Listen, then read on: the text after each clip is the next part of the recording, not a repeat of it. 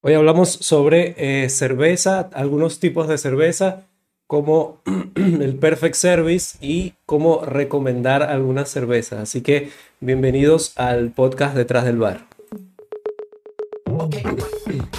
¿Te apasiona el mundo de la coctelería y el sector de alimentos y bebidas? Esa, por acá nosotros nos vamos a estar tomando una. No sabemos si tú tienes una cervecita por allá para qué.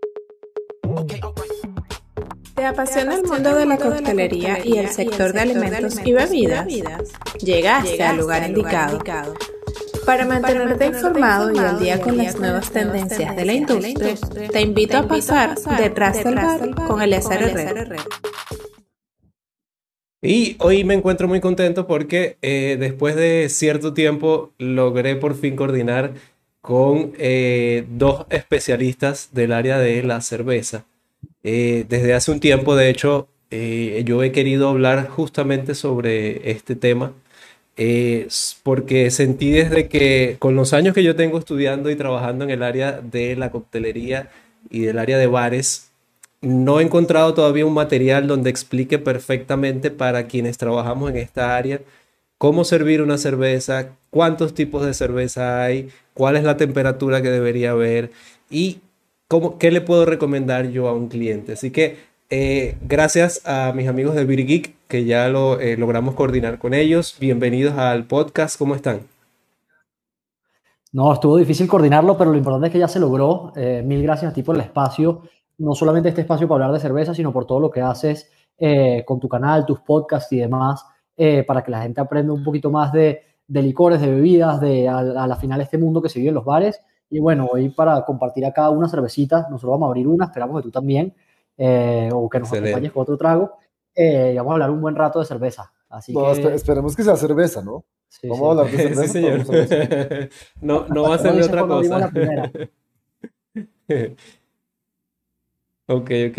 Miren, eh, antes de, de, iniciar, pues me gustaría presentarlos un poco, hacer una presentación general y luego me gustaría que ustedes mismos se presenten eh, personalmente, porque voy a hacer, eh, hablar primero en general de los dos, para luego que ustedes se presenten rápidamente cada uno, para, que entremos un poco en conocerlos, eh, para que las, personas los conozcan. Entonces, ellos son Beer Geek, ellos han tenido la suerte de vivir la cerveza, Daniel estudió en el BLB de Berlín, Tomás en Cicerone en Chicago, lo que les ha permitido fundar y trabajar en diferentes cervecerías en cinco países latinoamericanos. Me llamó mucho la atención la misión que tienen ustedes, es construir un mundo con mejor cerveza mediante el conocimiento.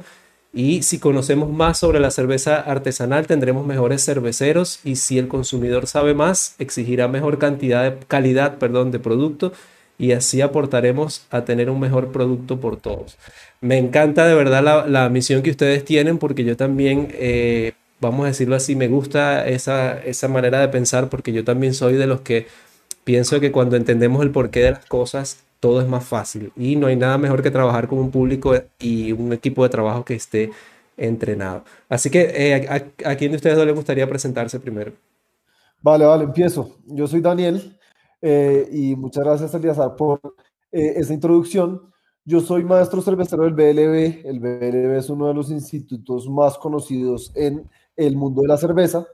Y digamos que me apasioné por la cerveza desde hace mucho tiempo, eh, incluso desde que yo estudiaba química en la universidad.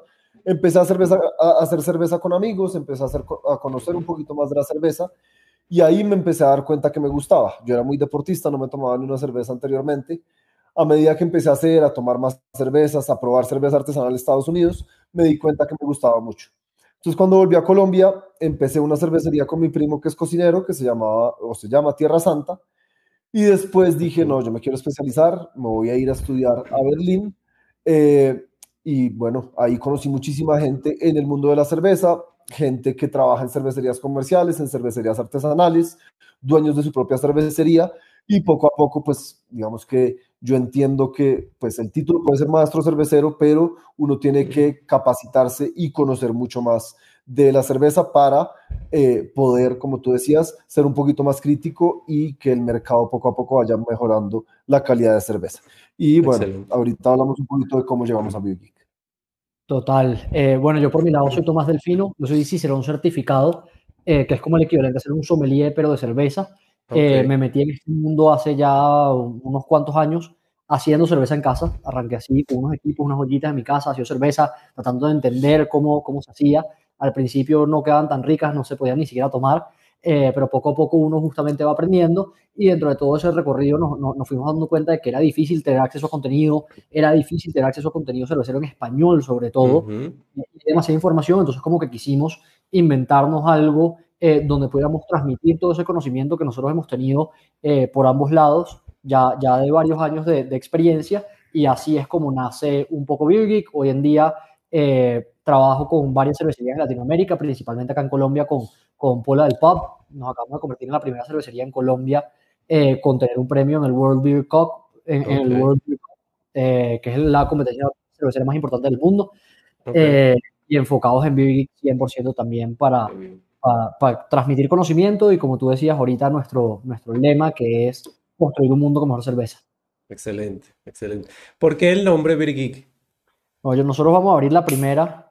Ok, para, salud. Para un poquito más, porque si no, nos vamos a tomar esto. Es una West Coast Double IPA.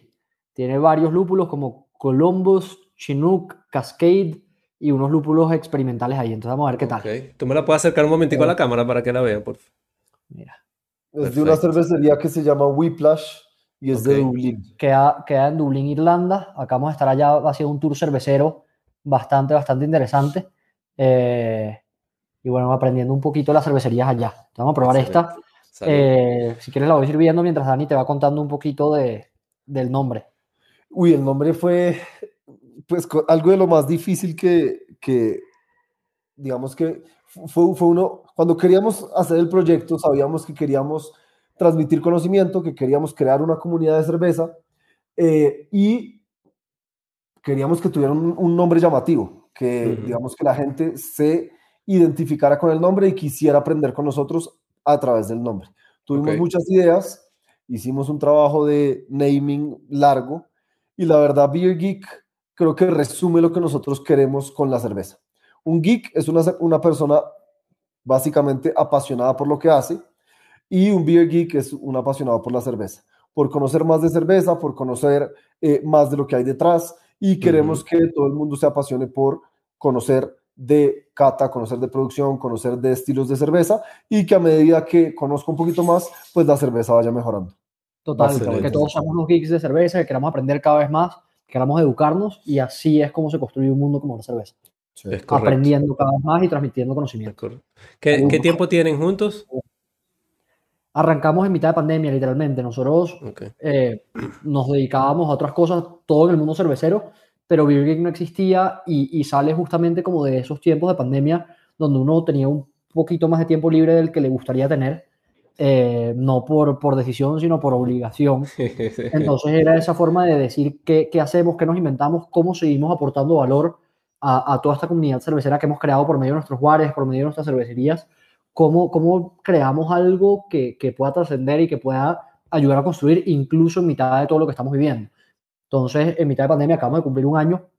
Eh, nos dedicábamos a grabar, a hacer los videos, a, a, montar la plataforma, todo eso para poder eh, salir con lo que tenemos hoy en día.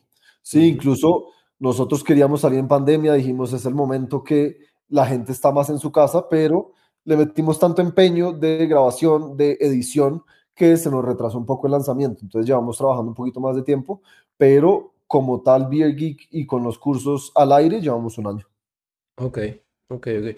Sí, aprovecho para, para avisarles, para quienes no los conocen, ellos también, eh, aparte de un canal de YouTube, tienen también una página web donde están ofreciendo cursos eh, online, de hecho.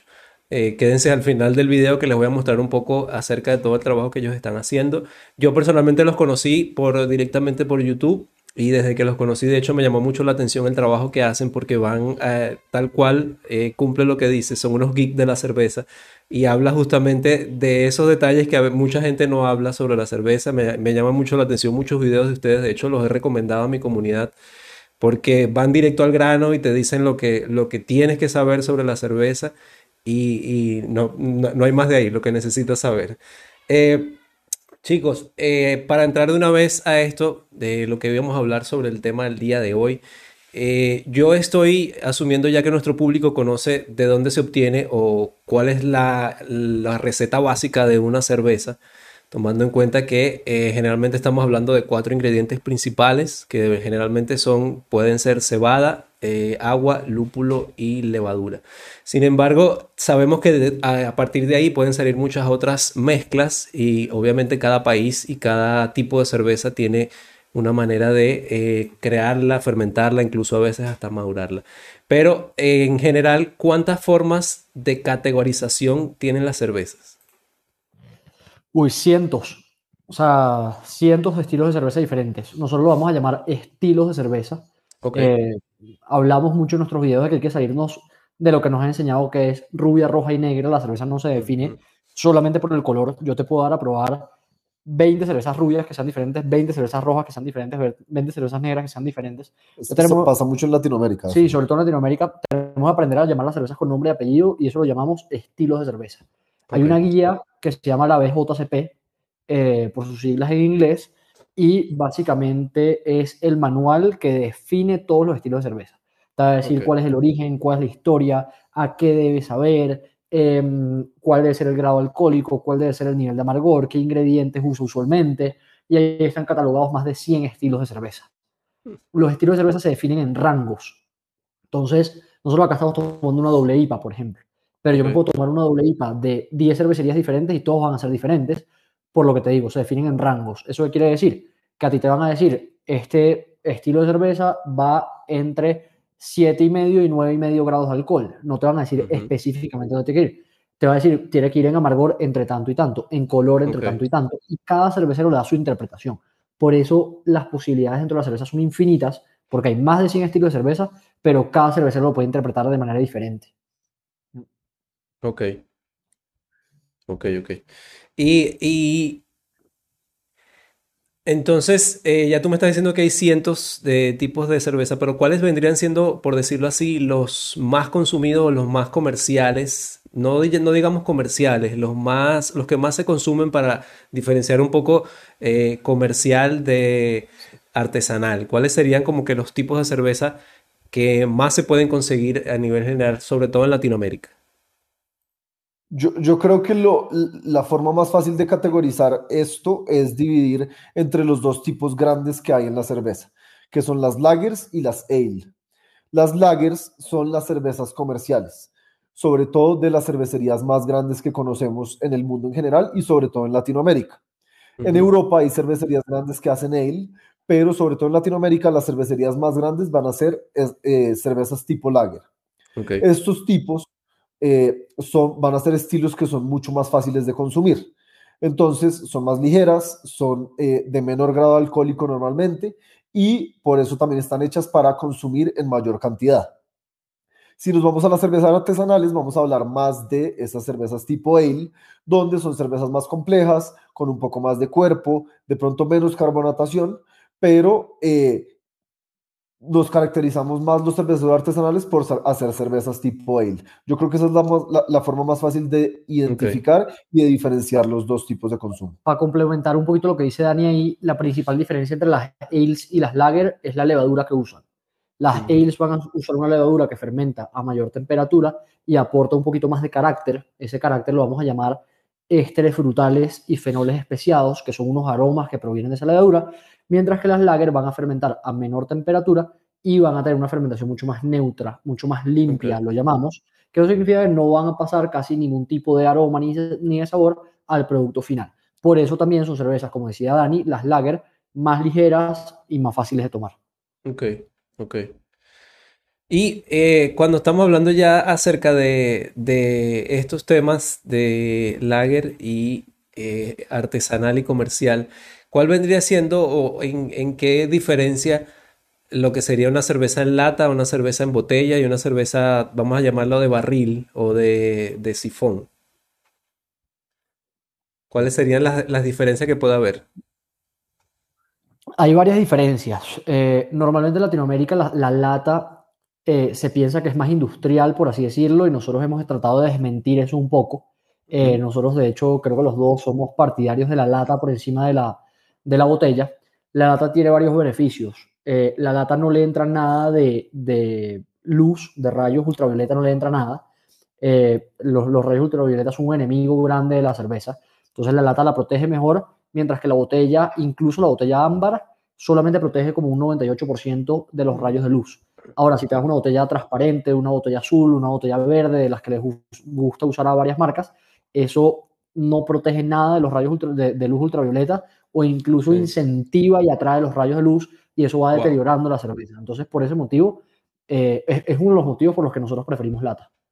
Ok. Sí. Y bueno, la lata también, preguntando un poco del barril, la lata prácticamente es un barril pequeño. Eh, normalmente en Latinoamérica estamos acostumbrados a que la cerveza de barril es más fresca y no necesariamente.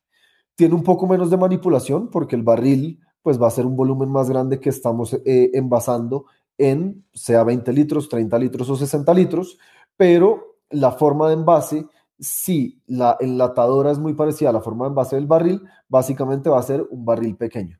Lo importante es que siempre sea lata, botella y obviamente barril, la sirvamos en vaso para que podamos apreciar la cerveza, para que podamos liberar el CO2 que está dentro de la lata o de la botella y que podamos consumir la cerveza como debería ser.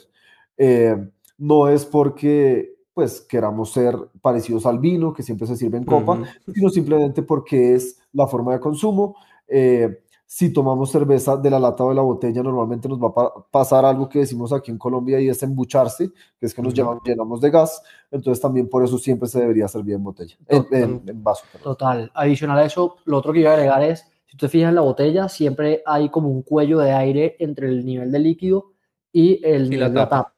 Eh, el oxígeno es el otro enemigo de la cerveza. Ya te hablé de la luz, ahorita el oxígeno es el otro enemigo de la cerveza. Normalmente las latas, si llevan un buen proceso de enlatado, tienen menor eh, capa de oxígeno, lo, lo, cual ayuda a preservar mejor la cerveza.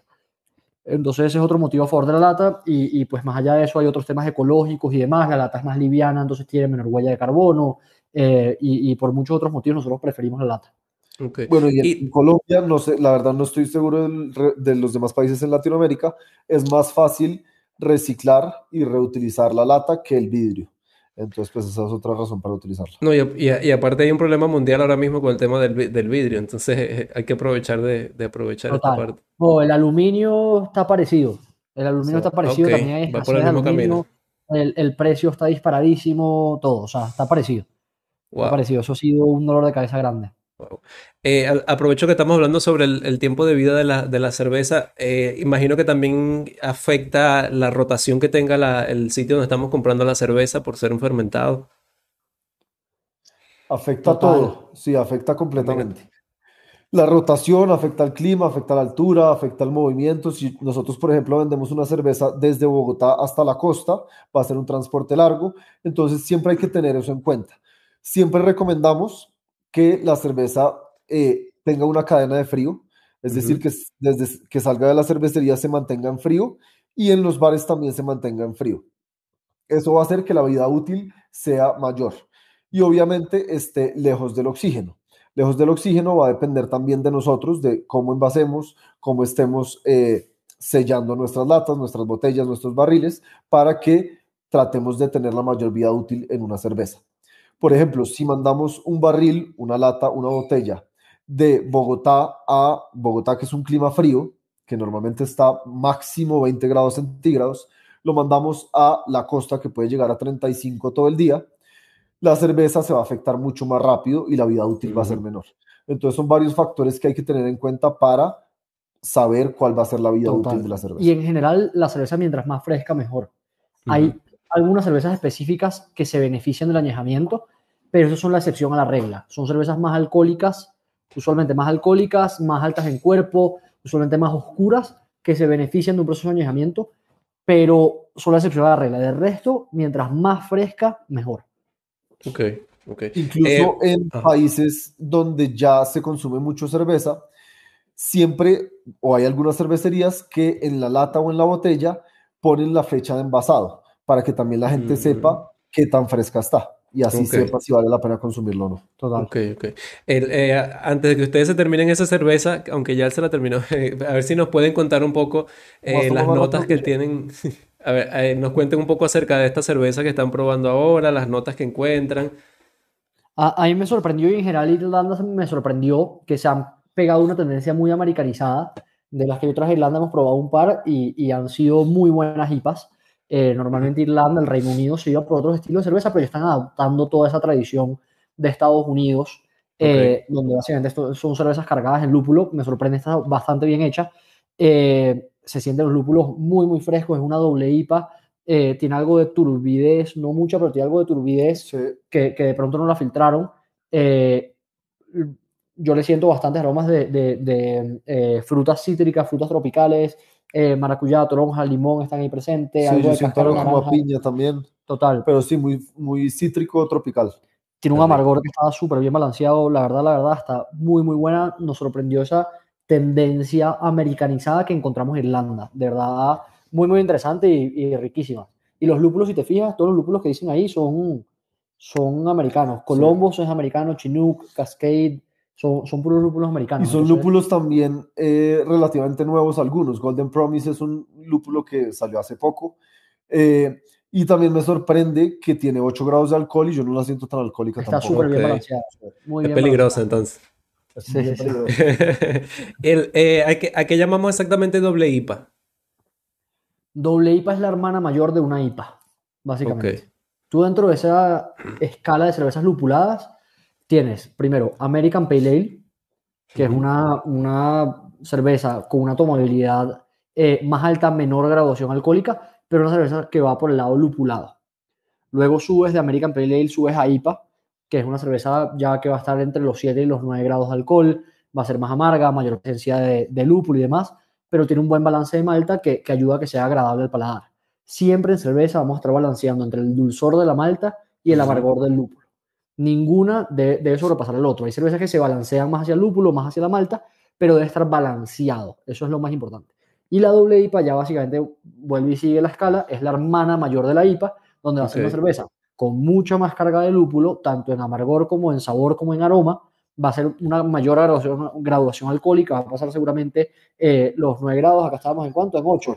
Yo creo que está como en el rango bajo del estilo, eh, pero puedes encontrar doble IPAs que pasen los, los 9, 10 grados de alcohol Em, y son cervezas mucho más lupuladas, más cargadas en, en, todo sentido lúpulo. Perfecto. Eh, aprovecho para avisarle a las quienes nos están eh, viendo ahora por YouTube si tienen alguna duda para que la puedan dejar en los comentarios. Aprovechen que los chicos los tenemos acá. De hecho, tengo una pregunta de Débora que dice, ¿en qué país pueden conseguirse sus cervezas? Nosotros ahorita trabajamos con cervecerías eh, en varios países de, de, Latinoamérica. Nosotros estamos ahorita en Bogotá, que tenemos Pola del Pub. Entonces, en, en Colombia pueden conseguir Pola del Pub. Eh, en Dominicana pueden conseguir la, la Cacata. Eh, no sé si la han escuchado. La Cacata Brewing en Dominicana está haciendo unas cervezas increíbles. En Quito, en Ecuador, con Sinners, microcervecería, que también es espectacular. En Playa del Carmen, México, Chela de Playa. Y en Panamá, La Rana Dorada. Son unas cervecerías con las que trabajamos que, que cada, en cada país están haciendo un trabajo unos cerveceros increíbles para, para tener la mejor calidad de cerveza posible. Sí, agregando a eso... Y Tierra Santa, ¿no? Y Tierra Santa también en, Colombia. En Bogotá. Pero agregando un poquito a eso, si no están en ninguno de estos países, la cerveza debería ser siempre muy local. Entonces, yo invito a todas las personas que estén viendo eh, este video a que consuman cerveza de cerveceros locales, de cerveceros pequeños y entiendan un poquito lo que hay en el mercado, que yo creo que eso aporta mucho más a la economía, aporta mucho más a la comunidad y eh, pues básicamente queremos que el dinero que estemos invirtiendo en nuestro país, en nuestra ciudad, en nuestro pueblo, se quede dentro de nuestro pueblo. Y es la mejor forma de apoyar a esos emprendedores, a esos cerveceros locales y entender un poquito más del mercado de cerveza en cada una de las localidades. realmente. Excelente. Ser realmente. Tengo una pregunta, por, otra pregunta por acá. Dice, eh, joven Francis dice, ¿qué pasa cuando una cerveza del mismo tipo y marca cambian de color? O sea, si sirvo una cerveza de un barril y luego cambio el barril, pero la cerveza sale de un color diferente. creo que depende de la variación en color. Si es una cerveza que era rubia y está un poquito ámbar, normalmente el cambio de color puede referirse a oxidación. Entonces es una cerveza que no va a ser eh, pues normalmente no sería la cerveza más fresca posible. Si el cambio es hacia más claro, eh, puede ser que de pronto está más fresca o hay algo de cambio en la receta. Ya si es una cerveza que era rubia y salió oscura, muy probablemente la Y, pues etiquetaron mal. y aunque sea la misma cerveza, ver si es el mismo número de lote. Porque puede Sí. ser la misma cerveza, pero lotes Mm. diferentes. Entonces habría que volverse a la cervecería a ver qué pasó.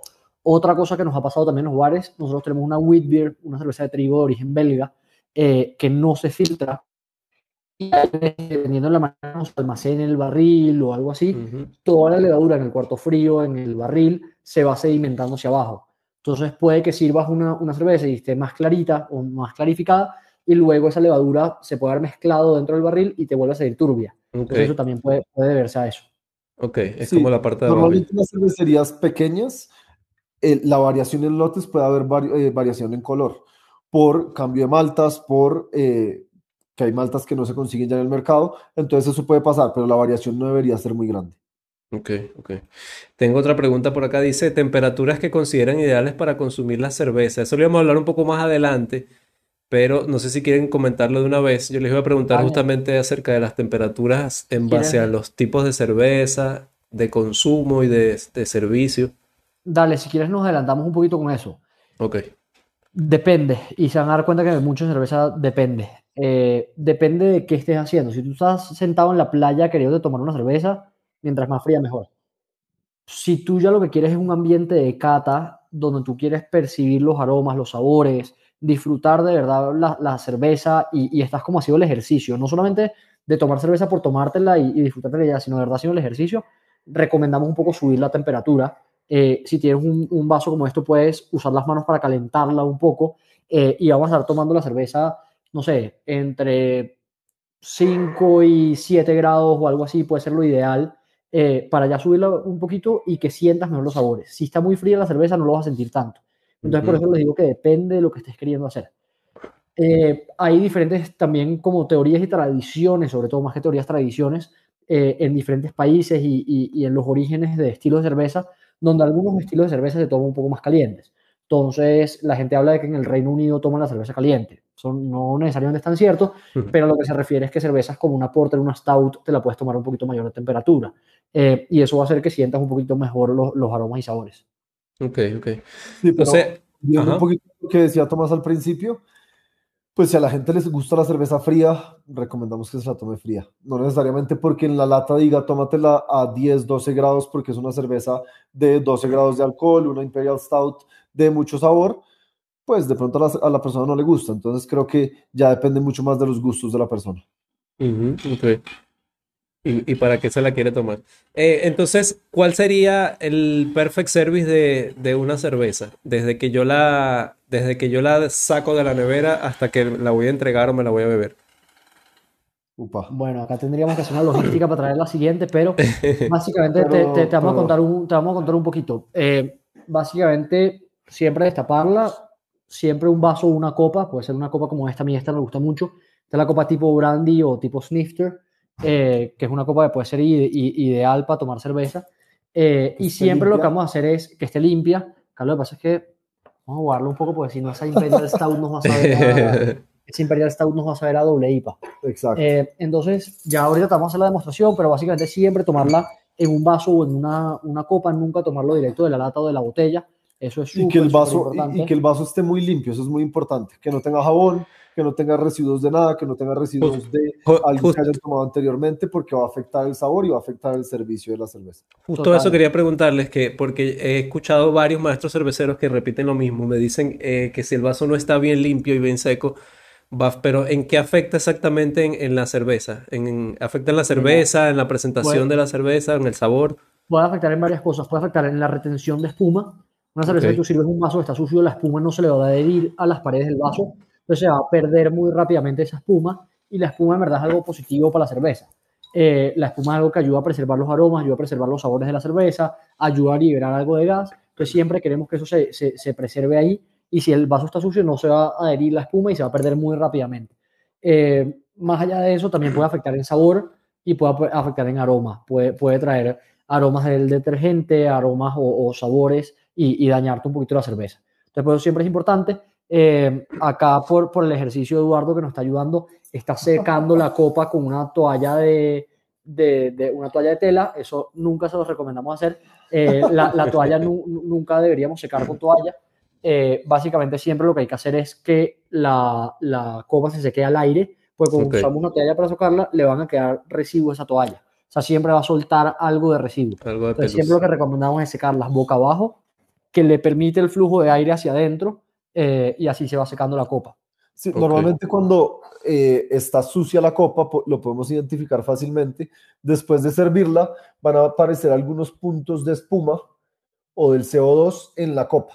Y ahí nos damos cuenta que algunas, alguna parte del vaso de la copa va a estar sucio, sea con detergente, sea con polvo, sea con lo que sea. Acá, en este caso, nos hemos demorado un poquito en tomarla hasta la que tenía Eduardo ya justamente, pero si se fijan, la capa de espuma ahí se mantiene. No se ha adherido a las paredes del vaso porque él la ha estado moviendo y demás, pero la capa de espuma se mantiene, así sea ligera, pero está ahí presente. Eso te va a hablar de, un vaso bien lavado. Ahora, más allá de eso, cuando tú te sientes en un bar, si tú siempre tomas del mismo lado del vaso, ¿ok? Sin darle vuelta, tal, tomas del mismo lado del vaso, se va a empezar a marcar anillos alrededor, que eso es lo que llamamos el encaje belga, y esos anillos alrededor de, de, espuma que se van adhiriendo al vaso te pueden decir literalmente cuántos sorbos has, tenido tú en el vaso de cerveza y te dice pues, obviamente que el vaso está limpio. Ok, ok. Ahora, lo que te digo, si, si tú empiezas tomando por acá y eres de los que mueve el vaso y luego terminas tomando por acá, la misma cerveza te va a borrar el encaje belga. Exacto. Entonces, ok, ah, y bueno, ya yendo al servicio, normalmente, pues creo que todo el mundo lo ha visto, la cerveza no se sirve con la copa así, sino un poco inclinada, como a 45 grados, pero al servirla, siempre debemos hacer que el CO2 que tiene la cerveza se pueda liberar. No necesariamente vamos a servirla con mucho cuidado eh, de no ir a generar espuma, porque la espuma, como decía Tomás anteriormente, es importante para la cerveza. Ayuda a que se mantengan los aromas, ayuda a ver un poco más allá de eh, pues, la cerveza que también está bien hecha y eh, nos ayuda a entender también algo de la producción y de la limpieza del vaso. Total. Acá como la estamos compartiendo no, la servimos completa, pero básicamente el procedimiento sería 45 grados hasta tres cuartas partes del vaso y cuando llenamos tres cuartas partes del vaso enderezamos para permitir que se formen al menos dos dedos de espuma. Hay veces que nos han enseñado que siempre tiene que tenerla de ladito y que casi que no salga nada de espuma, que la espuma es mala.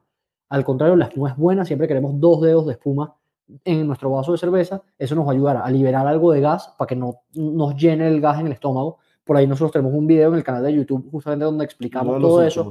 Eh, creo que es el último video. Sí, que, reciente, de hecho. Eh, entonces tenemos ese videito por ahí. Esta, no es la mejor representación también por el estilo de cerveza. Normalmente esta es una Imperial Stout, 12 grados de alcohol creo, ahorita lo miramos bien. Mm, estas cervezas no son tan carbonatadas, entonces normalmente no vamos a encontrar una capa de espuma tan grande. Entonces no es la mejor representación, pero por lo general regla eh, común es tener dos dedos de espuma. Pero esto, si te fijas, esto parece petróleo. Chocolate parece. Petróleo. Y la espuma, si te fijas, mira la espuma, un color como canela espectacular. Parece, parece, tiene, tiene como tonalidad de malta. Tal cual. Exacto. Eh, eh, en el caso de, cuando estamos hablando de cerveza de, sifón, que generalmente suele sacar más espuma de lo, de lo normal, ¿cómo, ¿cómo, la maneja? Igual, con la misma inclinación y luego enderezo. Total, eso depende del balance que tú le des a tu sistema. Básicamente un sistema de, de, cerveza de sifón, tú tienes que balancear qué presión le metes, que la cerveza esté gasificada a un nivel correcto, que tú abras el grifo de manera correcta. Eh, y si todo eso está bien y tienes bien configurado tu sistema, deberías poderla servir exactamente igual. Cuando tú ves a esa gente en los bares así que sirve y bota espuma y vuelve a servir y vuelve a botar y no sé qué, es porque hay algún problema en el barril o en el sistema que no está bien calibrado y por eso pasa. Pero de resto, exactamente igual. 45 grados, tres cuartas partes del vaso, luego enderezas y formas dos dedos de espuma. y debería funcionar perfectamente. ¿Y la, la, higiene también pudiera afectar eso? ¿La higiene del, del sistema como tal? Sin duda, sin duda. Cuando yo empecé a aprender de este tema, yo dejé de tomar cerveza de barril en sitios que no conozco bien. El tema de higiene en este tipo de sistemas es súper delicado. Nosotros tenemos sistemas en algunos de nuestros bares que nos toma cuatro horas hacer la limpieza. Un sistema de cerveza de barril cada 15 días, o sea, cada dos semanas, sagradamente se debería estar limpiando con un detergente eh, cáustico. Y cada tres meses se debería estar limpiando con un detergente ácido, obligatoriamente, pero sagrado, sagrado. Entonces, cada dos semanas te estoy diciendo que se toma una persona cuatro horas para limpiar un sistema. No todos los sitios que no conocen de cerveza, que no le dan la importancia a la cerveza, se toman el tiempo de invertir en, en- en aprender a hacerlo y en dedicar el tiempo a a hacer la limpieza. Y eso que empieza a generar, eso empieza a generar literalmente contaminaciones, minerales que están dentro de la cerveza se empiezan a quedar eh, ahí. Yo he visto, ¿verdad?, unos escenarios asquerosos de gente que no limpia el sistema. La cerveza tiene azúcares residuales, ¿no? Tiene Por ahí levaduras, tiene muchas se, cosas. se empiezan a generar larvas, se sigue fermentando, todo. Entonces, No, y hay algo que se llama piedra de cerveza que siempre se van a generar con cualquier cerveza. Y yo comparo mucho los, los bares, los restaurantes que no lavan los sistemas de draft con como si no lavaran los platos del restaurante. literal, literal. Exactamente lo O mismo. sea, es, es lo mismo, esto es sagrado. Cada dos semanas deberían estar lavando el sistema completico, desde el pinchador del barril hasta el grifo y todo lo que hay en el intermedio, pero sagradamente. Si no lo hacen, te va a afectar en calidad, en sabor y lo que decía Dani, la piedra de cerveza, que son los minerales que se forman dentro de las mangueras, pueden hacer que el CO2 que tiene la cerveza salga de, de suspensión y forme espuma en el vaso. Entonces también te puedes generar problemas ok, de espuma ok. si no lavas bien el sistema. ¿Ustedes tienen un- algún truco para que la cerveza no se congele cuando la gente la quiere muy fría? Nosotros tratamos de servir la cerveza realmente en los bares, como la gen- gente en general le gusta la cerveza fría, la servimos entre 0 y 4 grados. Como hay graduación alcohólica, una cerveza a 0 grados no tiene por qué congelarse. Eh, entonces, usualmente no. Eh, más allá de un truco para que no se congele, no la metas al Servirla bien ella. no la metas al congelador, o si la metes al congelador, coño, que no se te olvide sacarla, porque a mí me ha pasado mil veces que te llegan las cervezas, las pediste o las trajiste del supermercado, no están frías, que siempre la Mm. recomendación es que las compres frías, porque por lo que ya hablamos de cadena de frío, pero cuando te llegan, llegas para la casa apurado, quieres tomártela rápido, la metes al congelador y se te olvida. Ujú. Ah, Ahí es donde la cagas. Entonces, importante que si la vas a meter al congelador, no se te olvide, la saques y la pases a la nevera antes de tomártela. Sí, eh, mientras que esté a cero grados no se debería congelar por la graduación. Incluso nosotros hemos servido cerveza a menos uno, menos dos y, y no se congela. Como hay Ok. graduación alcohólica, la puedes bajar un poquito más y, y- y no se congela. Ok.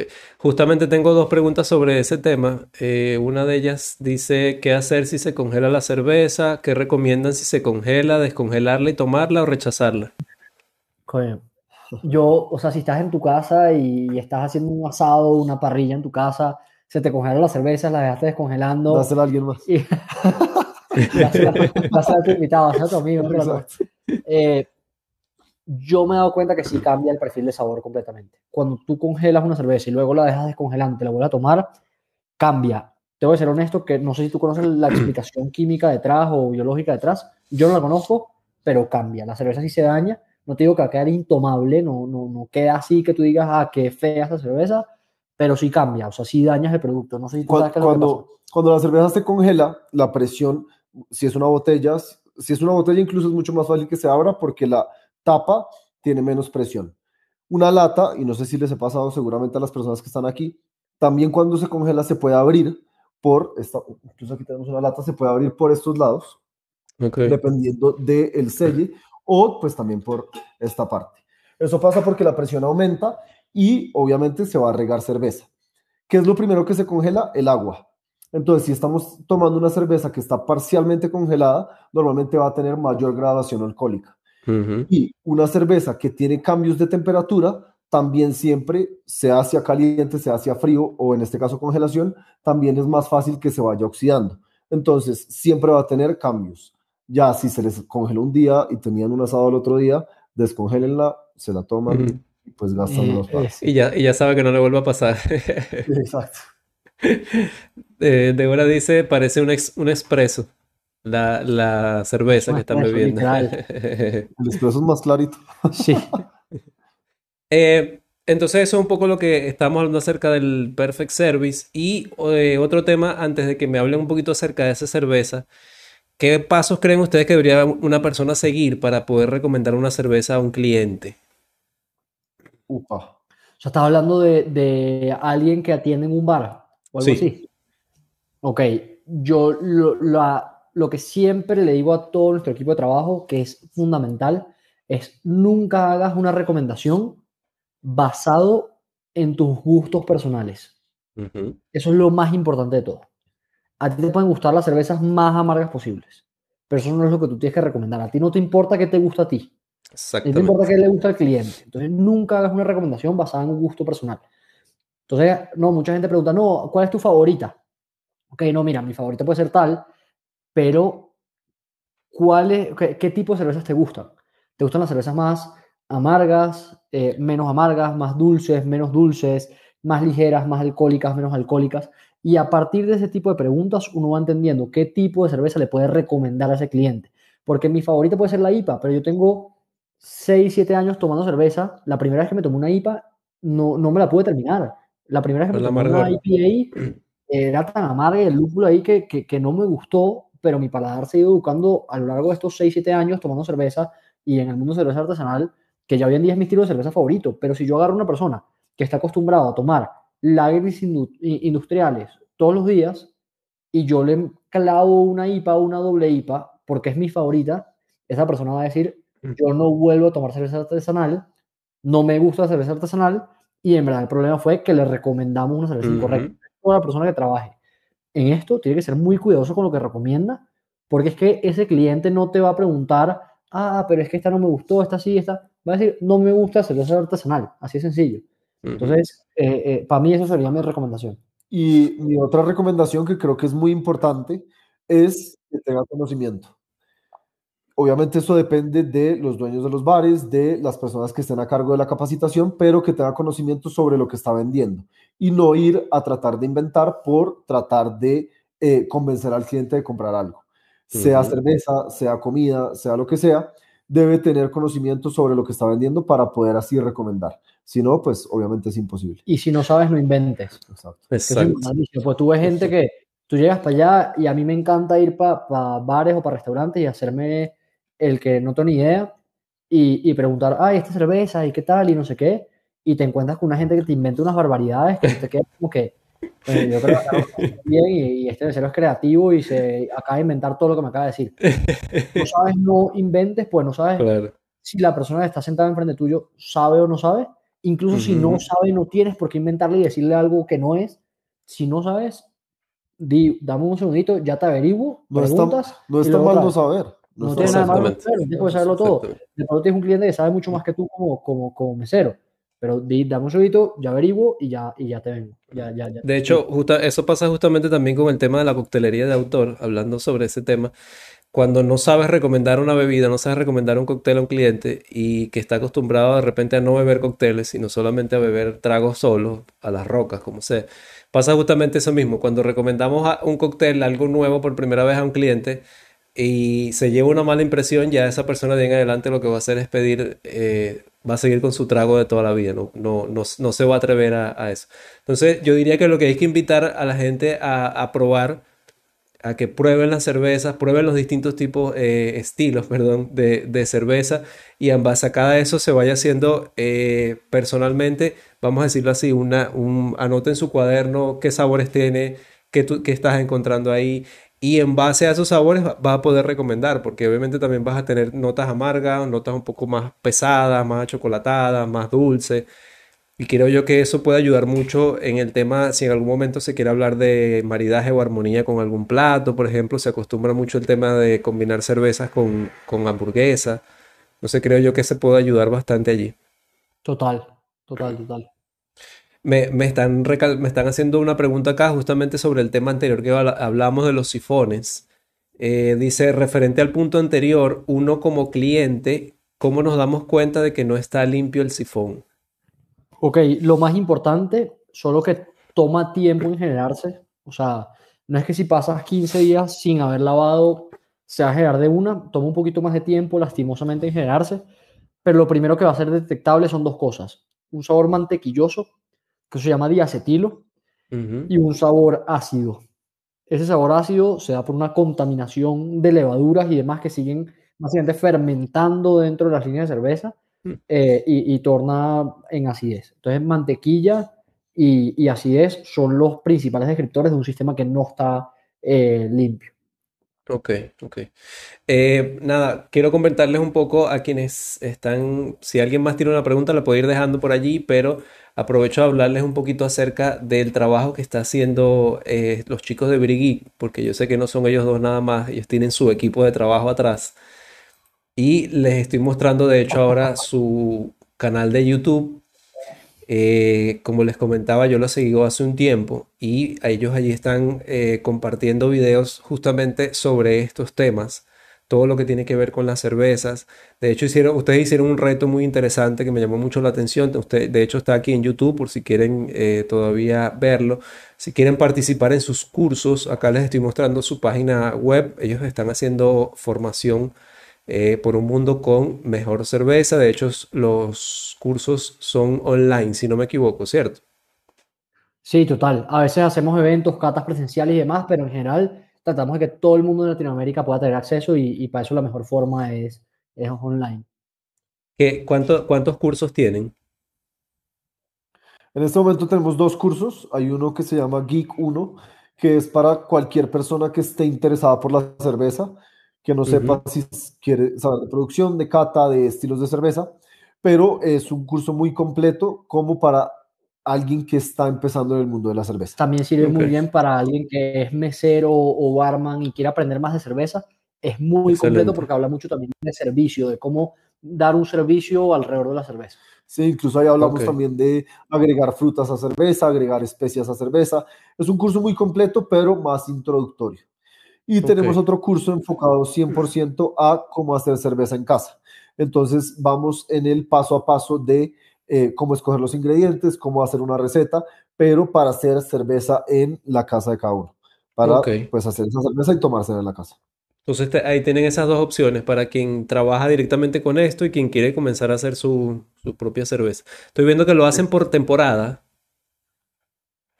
Están disponibles siempre. Lo que pasa es que a veces lanzamos unos que incluyen sesiones en vivo, así como lo estamos haciendo ahorita. Eh, incluyen sesiones en vivo donde una vez a la semana o una vez cada dos semanas nos sentamos con la gente que está en el curso, hablamos, eh, intercambiamos ideas, hacen preguntas, todo lo demás. Esos son los que se abren por temporada, eh, pero de resto, en cualquier momento están disponibles los cursos. Esos salen muy de vez en cuando, tenemos rato que nos sacamos uno. Por ahora no tenemos planeado sacar otra sesión de esos, entonces de resto están disponibles siempre. Perfecto. Eh, ¿qué, viene? ¿Qué es lo próximo que viene en Beer Hemos estado en eso justamente en mil reuniones, mil cosas, eh, tratando de planear. Nuestro objetivo es construir un mundo con mejor cerveza. Han salido mil ideas de para dónde va esto, pero básicamente todo lo que va a venir va a ser alrededor de que toda Latinoamérica pueda aprender más de cerveza y así podamos exigirle más a las cervecerías que hay para que hagan cerveza de mejor calidad y así es como se construye un mundo con mejor cerveza. Y sobre todo crear comunidad que es lo que hemos estado haciendo desde un principio. Crear una comunidad que sepa de cerveza, que esté interesada por conocer más de cerveza, por saber más de cerveza y que asimismo sea más crítica a la hora de tomarse una cerveza. Así creemos que construyendo esa comunidad, poco a poco vamos a tener cervezas de mejor calidad en Latinoamérica. De pronto por ahí se van a venir algunos cursos adicionales, de pronto se va a venir por ahí eh, alguna cerveza que hagamos de producción nosotros, por ahí de pronto se vienen ahí como algunas cositas que, que van a poder probar. Excelente. ¿Tienen, ¿Tienen planeado visitar algún otro país de Latinoamérica pronto? Este año ha sido un año bastante, bastante ocupado acá en Bogotá. Hemos estado los dos con, con bastante trabajo en Bogotá, eh, pero seguramente pronto voy a tener que estar visitando eh, Panamá por diferentes motivos y vamos a ver si sale algo eh, ahí por, por Dominicana, Ecuador o, o, o algo de eso para, para, poder hacer eventos presenciales allá y también juntar a toda la comunidad que la hemos podido juntar acá en Bogotá, pero lastimosamente en los otros países no lo hemos podido hacer. Entonces, si llegamos a visitar uno de esos países, seguro, seguro haremos algún evento presencial. Por favor, y nos, nos dejan saber. Eh, sus redes sociales para que los puedan seguir, puedan estar al tanto del trabajo que siguen haciendo. Dani es el influencer. Es arroba soy Beer Geek para todas. Para Instagram, para eh, YouTube también se llama Soy Beer Geek y próximamente TikTok. Excelente.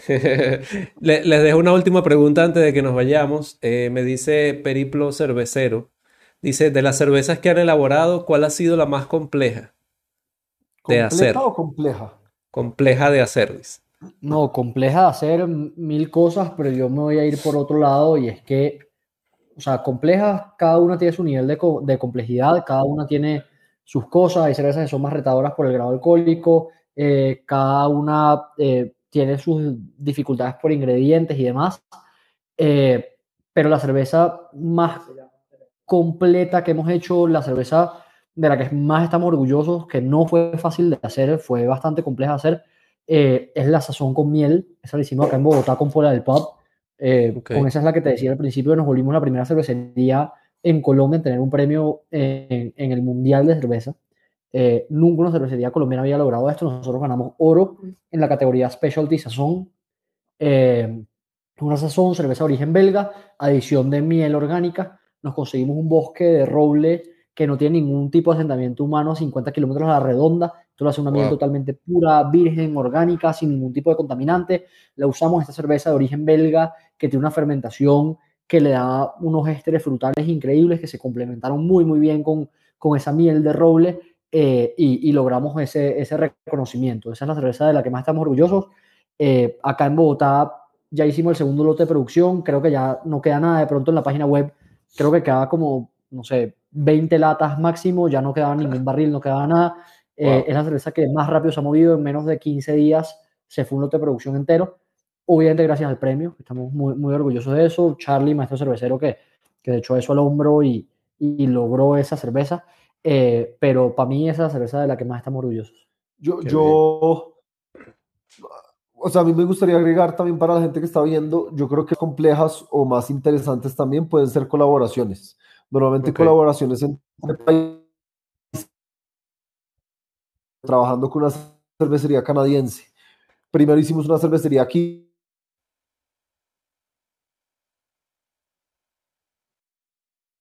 con cacao de Colombia con de Canadá. Entonces, con un estilo de cerveza se pueden agregar cosas de los países para llevar esas dos culturas o esos dos ingredientes de países muy diferentes a una sola cerveza. Después hicimos una cerveza en Canadá donde tenía mina de sal de, eh, perdón, sal de la mina de Zipaquirá aquí en, Colombia y lo hicimos con eh, una especie de pino que hay allá. Entonces, pues creo que esa mezcla de culturas, esa mezcla de ingredientes también hace una cerveza compleja, también hace una cerveza que tenga mucha historia y creo que eso le da mucha relevancia también a la cerveza artesanal. Entonces, creo que esas colaboraciones entre países funcionan muy bien. Excelente, excelente. Eh, nada, no sé si a ustedes les gustaría agregar algo más. Por mi parte, agradecido por el tiempo y la charla porque me parece que estuvo muy interesante el tema. Eh, ustedes pueden aquí contar conmigo para cualquier cosa que quieran hacer de aquí en adelante. Sé que no fue fácil coordinar esta, esta, esta colaboración, pero eh, vuelvo y les, repito que conmigo pueden contar para cualquier cosa de, ahora en adelante. No, de verdad, mil, mil gracias a ti por el espacio. Eh, básicamente invitar a la gente a que se animen a probar más cervezas. Ahí ya como dijimos, más de 100 estilos de cerveza, anímense a probar.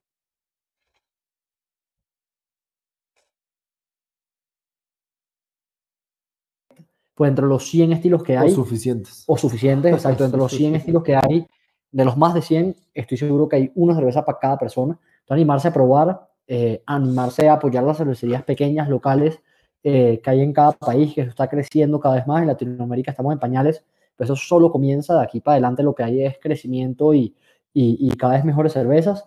Eh, que se animen a construir un mundo con mejor cerveza con nosotros.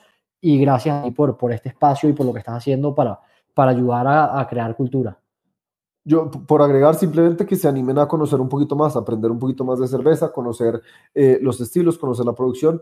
Simplemente con eso creo que la gente se da cuenta si en verdad le puede gustar la cerveza y asimismo después se va a animar a probar pues cervezas locales, que creo que es lo más importante. Excelente, que, es lo que queremos.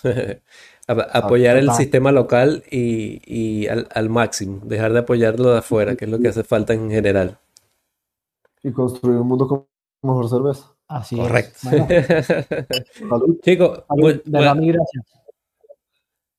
Muchas gracias por el, por el tiempo.